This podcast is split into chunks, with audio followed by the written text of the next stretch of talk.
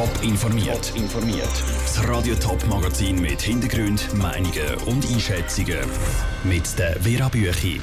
Ob im Kanton Zürich nach der Sommerferien ein Haufen Lehrerpult leer bleiben und welche Probleme Russlandkenner beim WM-Gastgeber trotz vieler positiver Schlagziele sind, das sind zwei von den Themen im Top informiert. In ein paar Wochen gehen im Kanton Zürich die Sommerferien los. Wie es dann nach dem Sommer weitergeht in den Klassenzimmer, hängen in vielen Gemeinden aber noch völlig in der Luft. Im Kanton fehlen nämlich noch fast 300 Lehrer. Trotzdem sollen in ein paar Wochen alle Kinder das neue Schuljahr anfangen. Wie das klappt, im Beitrag von Sarah Frattaroli. Vor allem im Kinski fehlen die Lehrer, aber auch in der Primarschule und in der Sek hat es im Kanton Zürich noch einen Haufen offene Stellen. Der Mangel ist aber weit nicht so schlimm wie noch vor zehn Jahren, wo um die gleiche Zeit noch 600 Lehrer gefehlt haben. Also doppelt so viel wie das Jahr. Trotzdem ist mit dem Lehrermangel nicht zu spassen. Die Schülerzahlen steigen nämlich. Darum wird sich der Effekt ändern noch verstärken, warnt Brigitte Müllemann, stellvertretende Leiterin vom Zürcher Volksschulamt. Das hat allein im Kindergarten in den letzten vier Jahren zu zusätzlich 200 Klasseneröffnungen geführt.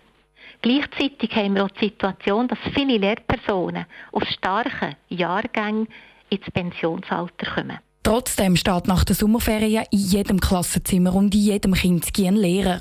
Um das herzubringen, spielt die pädagogische Hochschule eine Schlüsselrolle, betont Brigitte Mühlemann. Dort gibt es die Möglichkeit, dass Studierende nach dem zweiten Studienjahr ein Praxisjahr einlegen und für ein Jahr im Einsatz sind im Kindergarten unterstufen. Das sind Studierende, die sehr fortgeschritten sind in ihrem Studium Darum leidet auch die Qualität in den Klassenzimmern nicht, wenn ein paar Lehrer das Diplom offiziell noch nicht im Sack haben.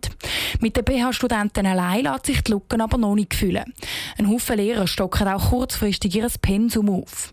Und die Schulen mobilisieren Wiedereinsteiger, die zum Beispiel nach einer Mami-Pause wieder eine Stelle übernehmen. Langfristig sollen vor allem Quereinsteiger den Lehrermangel im Kanton Zürich lösen. Weil der wird wegen Bevölkerungswachstum eben noch prekärer. Der Beitrag von Sarah Frattaroli. In der Ostschweiz gibt es dieses Jahr keinen Lehrermangel.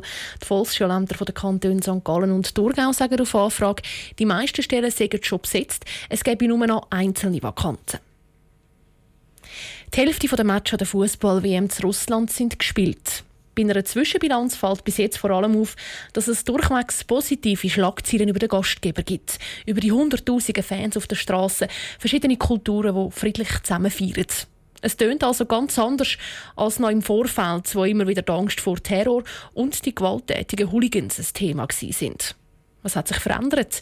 Andrea Blatter hat mit einem Russland-Expert hinter die Fassade vom WM-Gastgeber geschaut. Russland zeigt sich bis jetzt während der WM von seiner besten Seite. Alles ist friedlich und Hooligan-Gewalt ist offenbar überhaupt kein Problem. Es ist nicht so, dass die Medien einfach nichts von dem erfahren, sagt der Russland-Experte Ulrich Schmid, sondern die Sicherheitskräfte greifen einfach extrem hart durch. Das ist ein heikles Thema im Vorfeld. Seit zwei Jahren hat man natürlich sehr stark angefangen, die russischen, auch gewaltbereiten Fußballfans disziplinieren. Heißt, sie sind vorgeladen worden, zum Teil verhört oder sogar eingesperrt. Und die Stadionkontrollen sind rigoros, sodass bekannte Hooligans schon gar nicht reinkommen. Dass alle so friedlich feiern, das liegt aber auch an der russischen Kultur.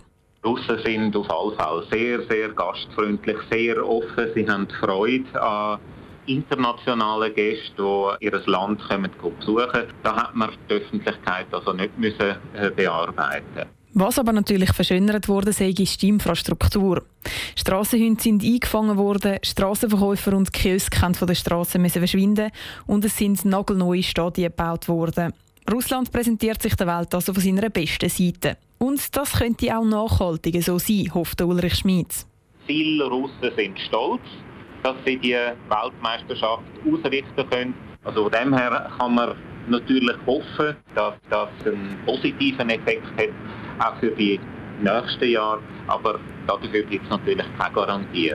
Auch von Strassen und Flughäfen, die saniert worden sind, können die Bevölkerung natürlich langfristig profitieren.